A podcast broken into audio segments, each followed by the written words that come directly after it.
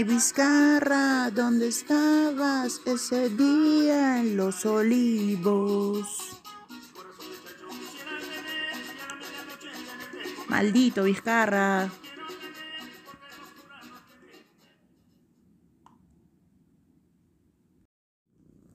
Hola chanchos, bienvenidos a Paro del Chancho una vez más. y hoy vamos a hablar sobre la policía del Perú y las almas de la fiesta. bueno, como ya sabemos, tenemos más de cinco meses, pues casi seis, en la encerración total. Y despertamos la semana pasada, me parece, con esta noticia súper tonta, súper monce, de que una gente se había ido a una fiesta en plena cuarentena y pues habían muerto 13 personas. Eh, bueno, o sea, lo primero que escuchamos era que, ¿what? ¿Cómo han muerto? O sea, no sabíamos bien qué es lo que había pasado. La cuestión es que el local era pues un hueco, terror, un hueco para chupar literal. Este, que tenía muy poco espacio, la salida era una basura, este, solo había unas graditas en donde se podía podía salir, pero no las casi 120 personas que estaban ahí, según medios oficiales. Así que bueno, pues se murieron 13 puntas, de las cuales 12 eran flaquitas y un brother, porque al parecer entró la policía y les dijo, puta, de acá no se van, hijos de su putísima madre. ¿Qué están chupando, ah? ¿Qué te están chupando? Entonces los han puesto como una fila de mujeres, una fila de hombres, y parece que la fila de mujeres iba a salir primero y algún locazo pues que ya no pudo más arriba agitó la situación. Todo el mundo quiso escapar la puerta estaba cerrada y la puerta se abría para adentro.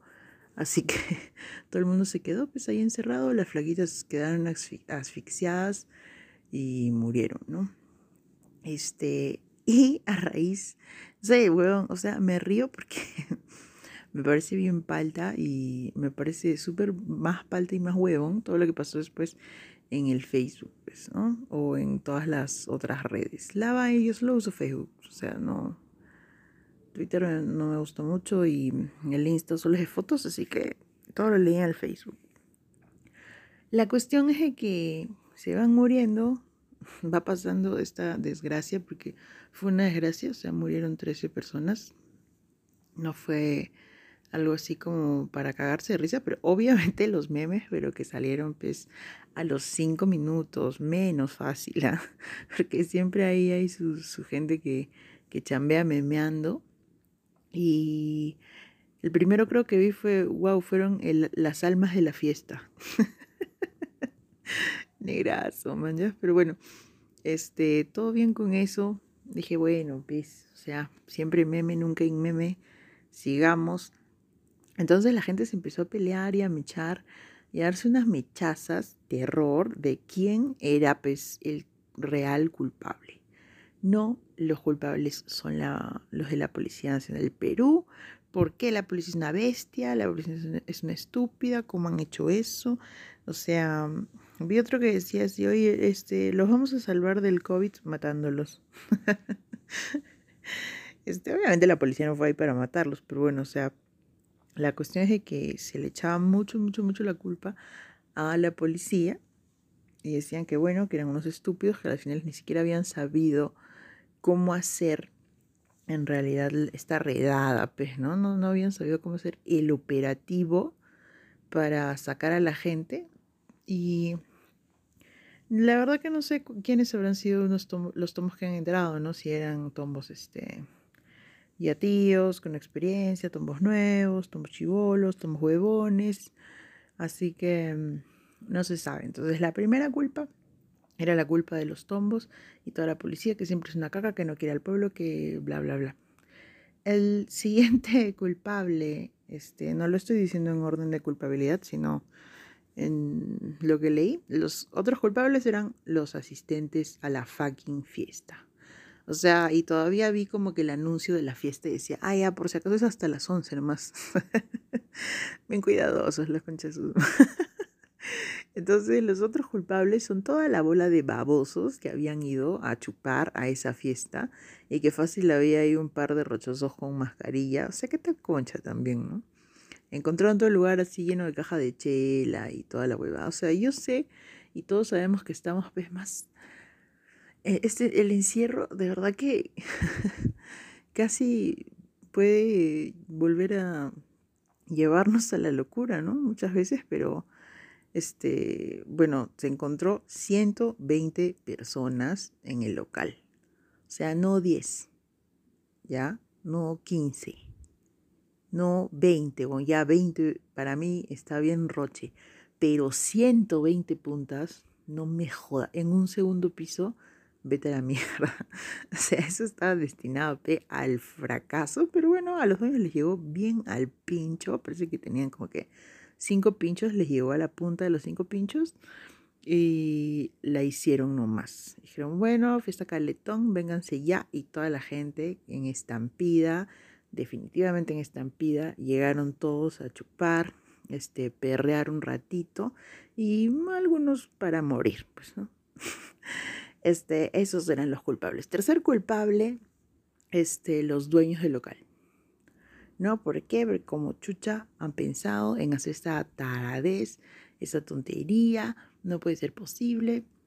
Which is true, es muy real, de verdad, porque, o sea, ¿en qué cabeza vas a estar tratando de, sacar fichas en este momento tan, tan terrible, ¿no? Ah, o sea, nada que ver.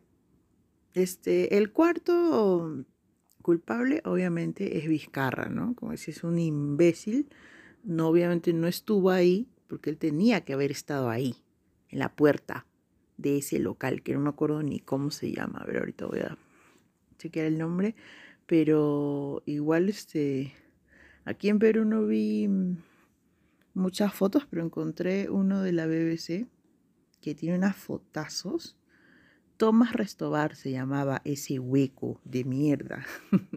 Pero tienen que checar las fotos de, lo de la BBC. No sé si, la verdad que no lo he visto en otro medio, pero están buenísimas las fotos. O sea, son unas fotos que te explican, son muy buenas fotos que te explican exactamente por qué esa gente ha muerto en ese local.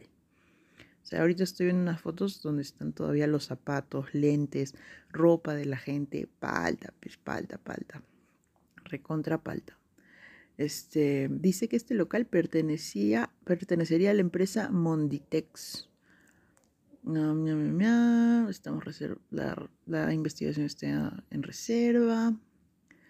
Este, bueno, y que no era la primera vez que este local recibía denuncias de la chupación, pues, ¿no? Pero bueno, a las finales este, tenemos esos cuatro culpables. Este, la gente ha pero se ha gomeado entre todos, porque a la gente le encanta esa huevada. A mí también me gustaba cuando era más chivola, este, a mí me encantaba estar ahí, como que, ay, te comento, me comentas, like, like, like, me divierte, me divierte. Entonces, la gente se ha gomeado por, una por un problema que obviamente ni siquiera es suyo, pero ellos quieren opinar, ¿no? Ahí están están opinando. Entonces han dicho, no, ¿cómo puede ser posible? ¿Cómo puede ser posible esto? ¿Cómo puede ser posible esto? Vizcarra de mierda y toda la hueva. Entonces, la verdad que yo, este, bueno, mi opinión es diferente, pero en la cuestión, o sea, la gente nunca, este, no es que nunca, pero están como que acostumbrados, a nunca ver las cosas en todos sus aspectos. ¿No? O sea, solamente lo ven en, una dimensión, ¿no? No lo ven en dos, no lo ven en tres. Entonces, aquí habría que darse cuenta que todos los involucrados tienen culpa. Tiene la culpa local por ser unos hijos de puta de mierda que lo que querían era vender chela a cualquier costo y no les importó y ahora supongo que les va a caer, pero una de terror tiene la culpa la policía porque eh, me parece que leí por ahí que habían sido solo dos, dos, tres tombos los que habían entrado a hacer toda la taradez que han hecho. Este, obviamente la gente se iba a querer escapar, ¿no? Pero ¿qué hacías? O sea, también este, nuestra policía pues no es este, NYPD. o sea, nuestra policía no, no creo que tenga ese nivel así tan, tan loco, pe, tan loco como para hacer así la redada del siglo, pero este, la policía tiene la culpa por no haber este, hecho lo mejor que pudieron hacer o llevarlo de la mejor manera, porque por ahí también vi que había sido así como que el... el ¡Ay, la gata, carajo! O sea, el, el operativo, pero puta madre, vamos a ir y vamos a sacar a todos estos borrachos, mientras que los policías también son otros borrachos, pero bueno. Y igual se los encuentra, a la policía se le encuentra haciendo un montón de huevas, la policía también tiene un montón de anticuchazos, podemos buscar, ahí solamente pon escándalo, Policía Nacional del Perú, y alguna huevada vas a encontrar. Entonces, oh, pucha, corrupción en la policía, policías investigados por tal, policías investigados por cual, porque obviamente en todos lados se cuecen habas, pero más la policía, pues. Palabras raras Oye, ¿qué? la... la cuestión es que nada, la gata se pasó encima de la compu y me hizo reproducir un video. Entonces, la policía tiene su lado de culpa, pero eso no exime de ninguna puta manera la culpa de los demás. Ya hemos dicho que el local, pucha, la gente del local era una tremenda basura, la policía también unos cojudos, pero ya aquí tenemos otra bola de culpables, 120 culpables de lo que les haya pasado ese día, que literal el 10% de la gente se murió. Ellos fueron todos sabiendo, a sabiendas, de que todo lo que estaban haciendo estaba fucking prohibido, ilegal. Y aunque a la gente le guste lo ilegal, la cuestión aquí es otra, sino y también ahí vendría a entrar otro culpable que sería la educación, otro culpable que sería la cultura, otro culpable que sería este, la presión social, otro culpable que es este, el Facebook y así y así, miles de culpables porque muchas de estas personas deben haber dicho, no, huevón, o sea, a mí me llegó un WhatsApp y en el WhatsApp decía que no pasa nada, que el COVID no existe y que solamente te tomas ahí una lejía Clorox y no pasa ni mierda, ¿me entiendes? No pasa nada. Acá tengo agüita de quión y el alcohol, vamos, huevón. Entonces, también es una mezcla de creo, pero no creo, creo, pero me voy a cuidar con quión, creo, pero me compro eucalipto, no creo no sé, no entiendo. Entonces, la gente no tiene ni la menor idea, ni puta idea de cómo podría este cagarte a ti el virus, ¿no? O sea, por ejemplo, este el virus dice que se lleva pues a los abuelitos, ¿no? A todas las frutas frescas que ya están para el cajón. Todos los abuelitos hablamos, se van con el COVID, se van con la muerte, la la la al reino de Dios pero todos los jóvenes y los chivolos se quedan. Entonces, este, no es así, pues la verdad, ¿no? Porque aparentemente este virus ataca este, a las personas que están en, con alguna condición, no sé, por ejemplo, este, yo puedo estar muy bien, pero quizá no sabía que mis pulmones eran una cagada o que tenía mal el riñón, que tenía mal el hígado, qué sé yo. Y más esta huevada, flu, muerto, hablaos, porque hay mucha gente joven que murió. La verdad que ya hemos conversado sobre si el COVID es real o no, y que lo más probable es que quién sabe. Entonces, este, eso pues estaría haciendo, estaría haciendo de que la gente no tiene mucha información sobre cómo funciona su cuerpo, sobre qué son las ciencias, sobre qué es, este, cómo están hechos, ¿no? Cómo es que se funciona su máquina biológica, qué es, qué es lo que deben hacer, qué es lo que no deben hacer o qué es lo que deberían esperar antes de hacer, pues, ¿no?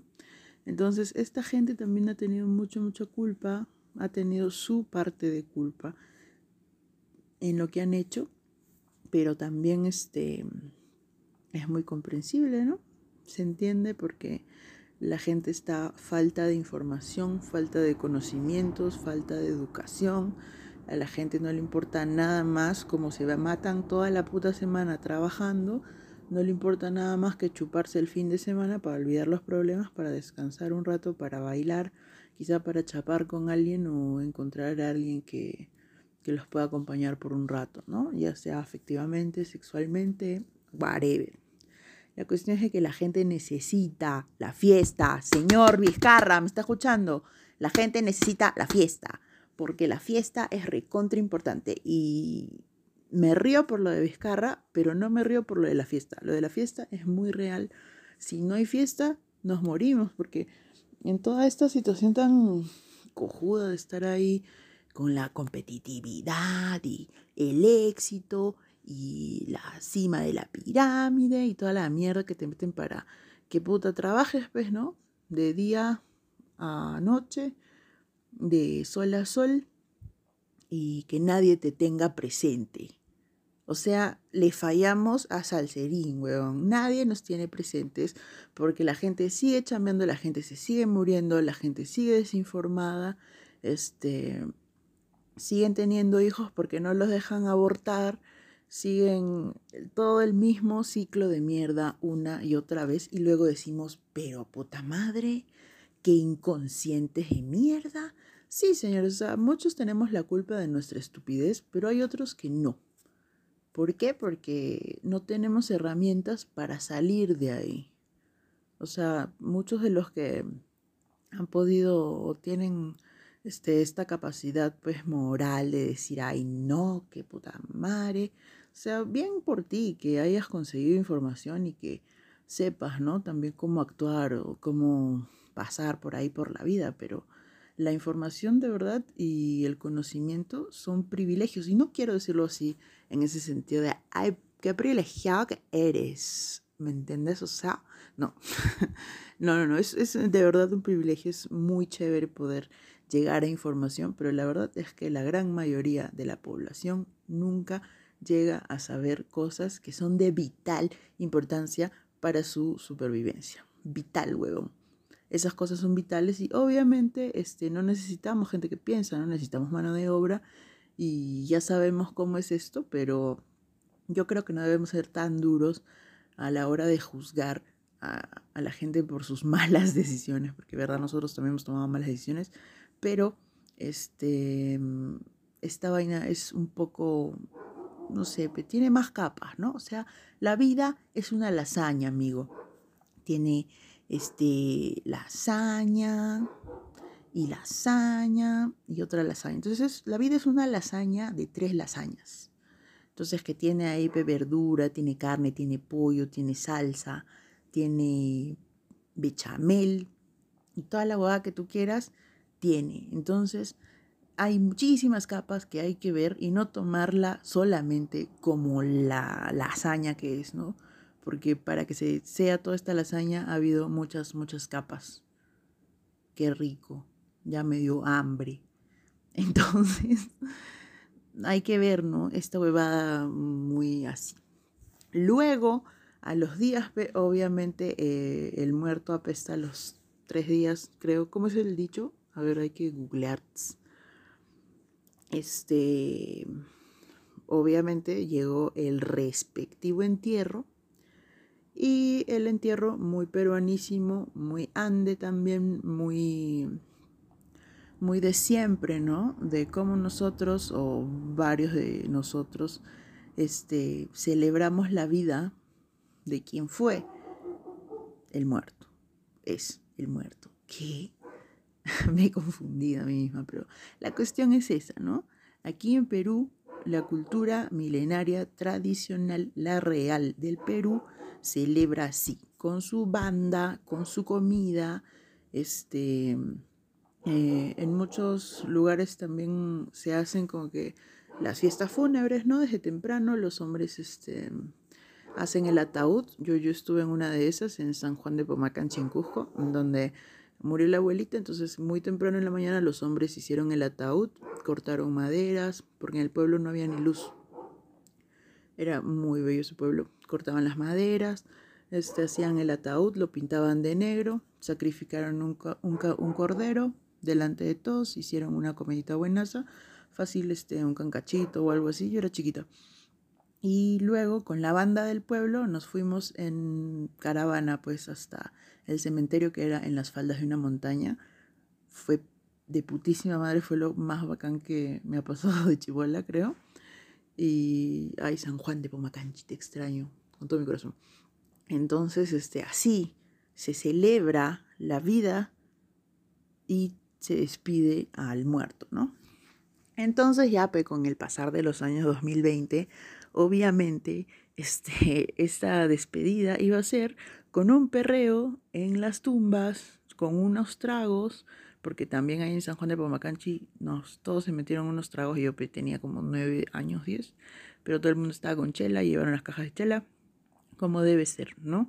Porque a las finales como que los entierros así los entierros y velorios más cristianos, más católicos son bien tristes, son horribles. O sea, hasta si te ríes a veces te miran mal. En cambio, en ese otro tipo de entierro, que por ahí encontré también en YouTube este un pequeño reportaje que decía entierros chicha. A ver, chequen si, si les interesa, pero bacán, ¿no? O sea, obviamente no podemos juzgar a la gente por cómo entierran a sus muertos, pero sigue todavía este, la capa de la lasaña que esta vez va a ser este bechamel. Voy a elegir bechamel y este bechamel va a ser este el COVID, pues, ¿no?